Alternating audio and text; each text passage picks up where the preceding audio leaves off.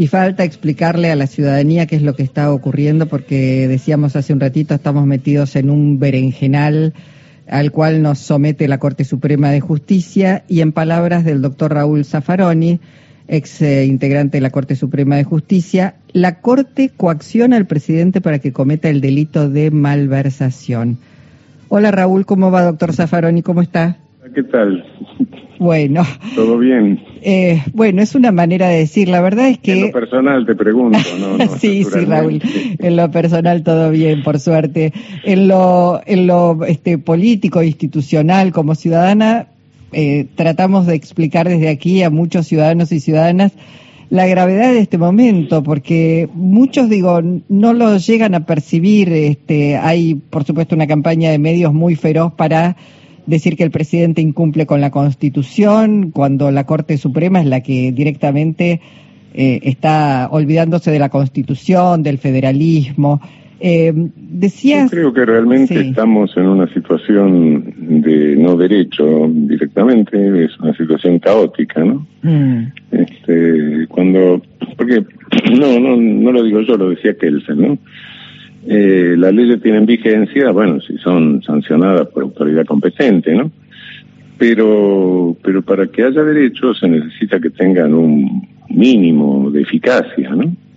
Y si la autoridad que tiene que darle eficacia se dedica a violarlas, eh, bueno, directamente no hay derecho. Entonces estamos en una situación ajurídica. Yo no diría que es antijurídica, sino ajurídica. Es un agujero que se abrió en el derecho y se va ampliando, ampliando, ampliando hasta que llegamos a una situación en que es caótica, ¿no? Ahora, eh, es caótica, es gravísima, es peligrosa para el sistema democrático y para la República. Digo, ya uno se pregunta, ¿hay República después de la actuación de la Corte, no solamente en este momento, sino digamos, viene la corte. Este... No, no, este es, esta es la última, la última perla de un collarcito raro, ¿no? Un collarcito largo, donde podríamos decir unas cuantas cosas, qué sé yo, lo, en fin, lo de lo del Consejo de la Magistratura, lo de dar vigencia a una ley derogada, lo de justamente la ley derogada le da la presidencia del Consejo al presidente de la Corte, este, después meterse en cómo se componen los, los bloques del Senado, este, después meterse con políticas sanitarias políticas sanitarias sin consultar a ningún perito este bueno eh, desentenderse de una de un recurso en el cual se le dice mire que, el principal testigo le pagaron con un hotel este bueno en fin podría seguir con unas cuantas cosas no este eso es un largo collar de cosas que viene haciendo la corte y la indiferencia entre otras cosas. Bueno, además la, la el, argumento con el cual rechazan los eh, los, los agravios de, en la condena de Milagrosala, ¿no? Eh, que mejor se hubiesen reservado argumentos en, lugar de decir esas tonterías. Ahora resulta que si no me citan a un testigo, eh, yo tengo, para que no sea abstracto el, el, agravio, tengo que explicar lo que el testigo iba a decir, qué sé yo lo que el testigo iba a decir. Yo ofrezco el testigo. Este, en fin, eh, bueno, cosas así que uno dice, bueno, ¿de dónde? De dónde sale esto y bueno, porque se le da la gana. La Corte hace lo que se le da la gana. Bueno, la Corte hace lo que se le da la gana. Lo leo al presidente de la Nación diciendo las decisiones judiciales son obligatorias aun cuando las estime disvaliosas e injustas. Entonces hay una disparidad entre lo que hace la Corte, que debería garantizar un Estado jurídico, un Estado de Derecho, y el presidente de la Nación que dice, aunque no me guste, cumplo con las sentencias eh, judiciales, con las cautelares. Digo, hay ahí un, poder muy desparejo en todo caso. No, no, pero hay un momento, un momento. El, el Ejecutivo ha interpuesto un recurso de reposición, ¿no? Mientras se interpone el recurso, bueno, no hay, no hay incumplimiento. Yo tengo todo el derecho a recurrir, naturalmente. Eh, obviamente que el recurso de reposición se lo van a, denegar, ¿no? No sé si en estos días o después de la feria o, habilitarán la feria, no tengo idea. Cuando se lo denieguen, entiendo que lo que propone el Ejecutivo es eh, enviar un proyecto de ley, por lo menos eso es lo que ha trascendido. Ese eh, recurso, perdón, Raúl, para quienes no, no entendemos la de derecho. Es dirigirte, dirigirte al mismo tribunal y decirle, mire, reflexionen un poco a ver si revisan lo que decidieron, ¿no? Sí. Porque, eh, cuidado, el tribunal no emitió una sentencia, eh, no es una sentencia definitiva. Eh, lo que hizo fue una cosa rarísima, que no, no, no tiene mucho precedente en un proceso de carácter institucional, porque es institucional, el reparto de la, bueno, del dinero de, la coparticipación federal y el porcentaje que corresponde en coparticipación federal es un serio problema de tipo institucional, ¿no? Bueno, ellos tienen el proceso desde hace unos cuantos años, la causa la tienen hace unos cuantos años y no han resuelto la causa, sino que ahora lo que dicen es eh, una medida cautelar medida cautelar es la que vos tomás frente a un posible deudor insolvente, este, o ante un prófugo, ¿no? Un posible prófugo. Bueno, yo no sé si la Corte considera que el Estado argentino puede ser insolvente o puede, puede ser prófugo. Este, en fin, no, sé. Bueno, este, de modo que lo de la medida cautelar, eh, eh, medida cautelar en tanto se resuelve, eh, pero la Corte sabe que lo que está haciendo como no tiene términos, no tiene plazos, y además hace años que viene estudiando la cosa sin resolverla, yo no sé qué profunda meditación están haciendo, aunque el nivel jurídico de las decisiones últimas no indica una meditación tan profunda.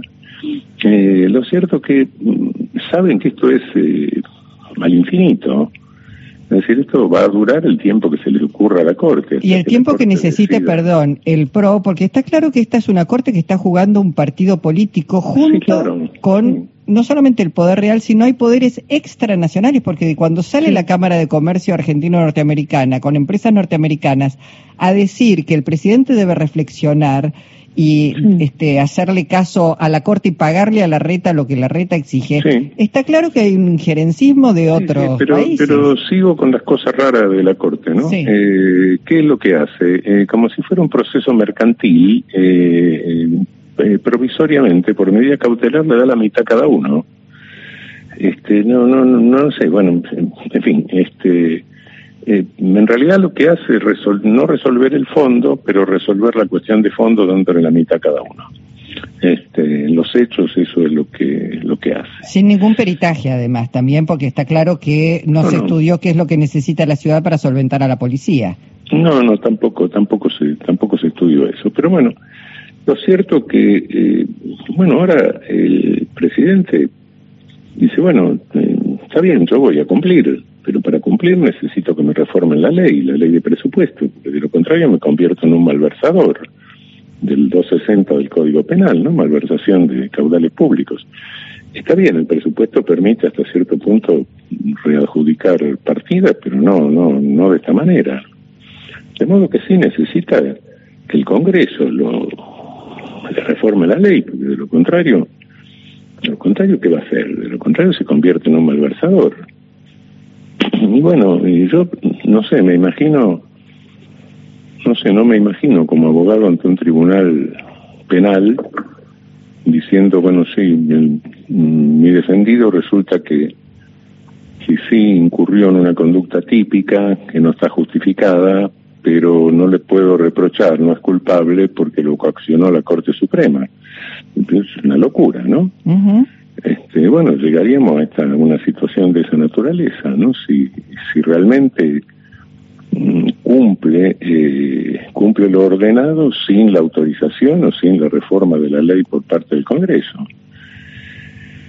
No sé, este, no, realmente, realmente estamos en una paradoja, sí, el, el vacío de derecho, te digo, no, el no derecho, este, es una situación caótica. Es una situación caótica. Pero el caos, el caos, Luisa, la teoría del caos eh, dice siempre, y tiene razón, ¿no? Que el caos se organiza, el caos es inestable, no, no dura, se, organiza. Y para organizarse, bueno, muchas veces no se sabe, es un medio imprevisible, pero otras veces no, otras veces el caos se da en circunstancias que tienen un punto de un punto de imputación central, ¿no? Como puede ser, bueno, eh, una situación pendular, digamos, ¿no? Y el punto, de, el punto central acá, eh, siempre en el caos, es el pueblo. Mm. Bueno, un día va a pasar eso, un día va a pasar. Un día va a pasar porque además la situación se hace insostenible. Uno además ve, Raúl, una cantidad de ejemplos regionales. Vemos lo que pasó en Perú con Castillo. La verdad es que eh, yo recomendaba hoy un artículo de Telma Luzani que plantea, bueno, lo que pasa en Perú es un ensayo de otra manera de hacer golpes de Estado en la región, un parlamento... no, no, es el primero, ¿no? El de no. este, el de Honduras en su momento, el de Paraguay, en fin, no, no no es la primera vez. Digo, poderes que hackean, poderes reales que utilizan determinadas partes de eh, las instituciones, del Parlamento, de la justicia. Todo esto de instrumentar eh, poderes judiciales para persecución política, para destituciones, etcétera, es parte de una guerra híbrida, son instrumentos en una guerra híbrida, ¿no? De modo que, que yo creo que un día la política regional, ¿no? Eh, va a tener que replantear esto seriamente, ¿no?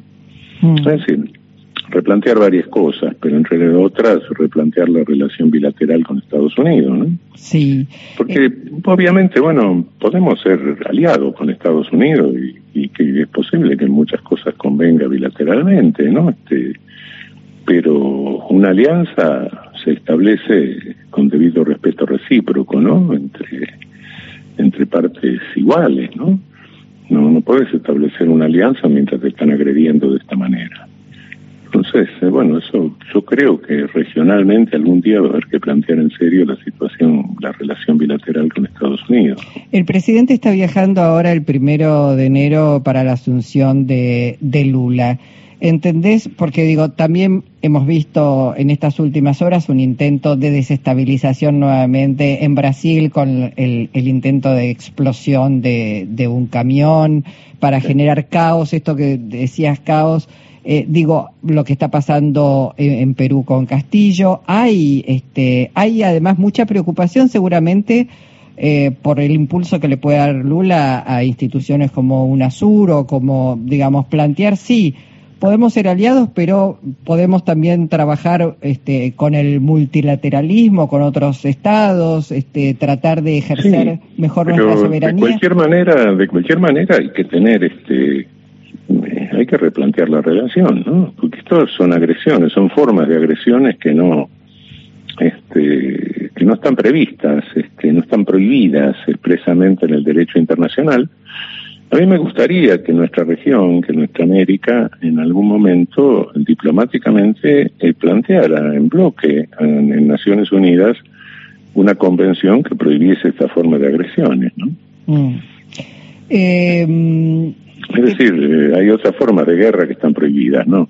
En el derecho internacional, pero este tipo de agresiones no está contemplado todavía, pero, pero claro asume unas características y el uso de toda la tecnología moderna, etcétera, que, que sí son agresiones, hay que hacerlo. Mm.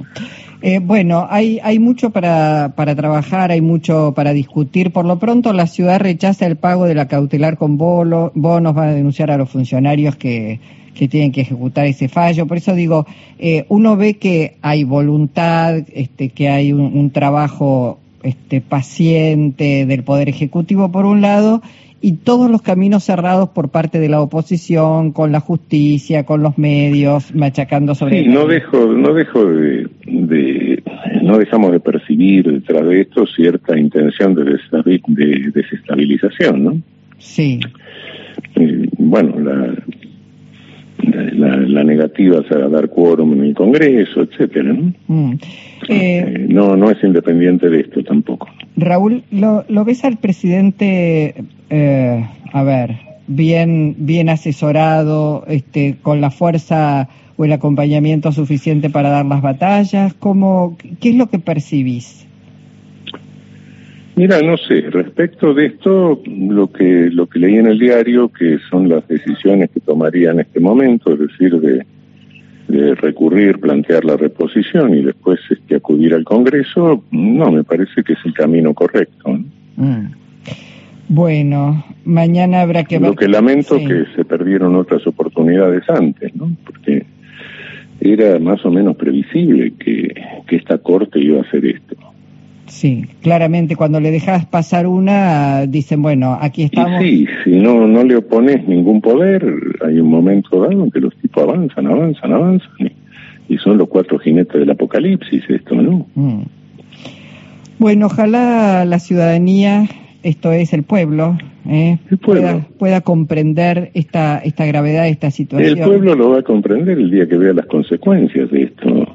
Las consecuencias son consecuencia va a ser mayor concentración de riqueza, reducción de jubilaciones, derogación de, la legislación del trabajo. Esto vienen con todo, ¿no? Este, y bueno, y un día van a tocar los intereses de la clase media, no cabe duda, porque van a llegar a eso, como se llegó un día con el corralito. Y ese día sale la clase media a la calle y salen también los que están perjudicados desde siempre y se juntan y bueno, y ese día, ese día ese día esperemos que no estén muertos, ¿no? Mm. Bueno, eh, va a ser un, un, fin de año complejo, ya lo está haciendo, y un 2023. Sí, habrá no, que... no, no, no digo que esto pase ahora, no, no, no, no, no, no, ahora no, pero, pero si nadie detiene el proceso, si nuestra dirigencia no se pone en las pilas, bueno, un día va a pasar eso. Mm. Ojalá, ojalá se pongan las pilas y lo evitemos, ¿no? Sí, ojalá, ojalá sea y, vamos a trabajar para eso. Bueno, como siempre, este, te mando un abrazo enorme. Gracias, Raúl, por, por la claridad este, para explicar lo que está sucediendo y, bueno, que, que triunfe, que triunfe el pueblo, la sabiduría del pueblo. bueno, un abrazo, Luisa, y feliz año. Chao, chao. Igualmente. Raúl Zaffaroni, ex juez de la Corte Suprema de Justicia.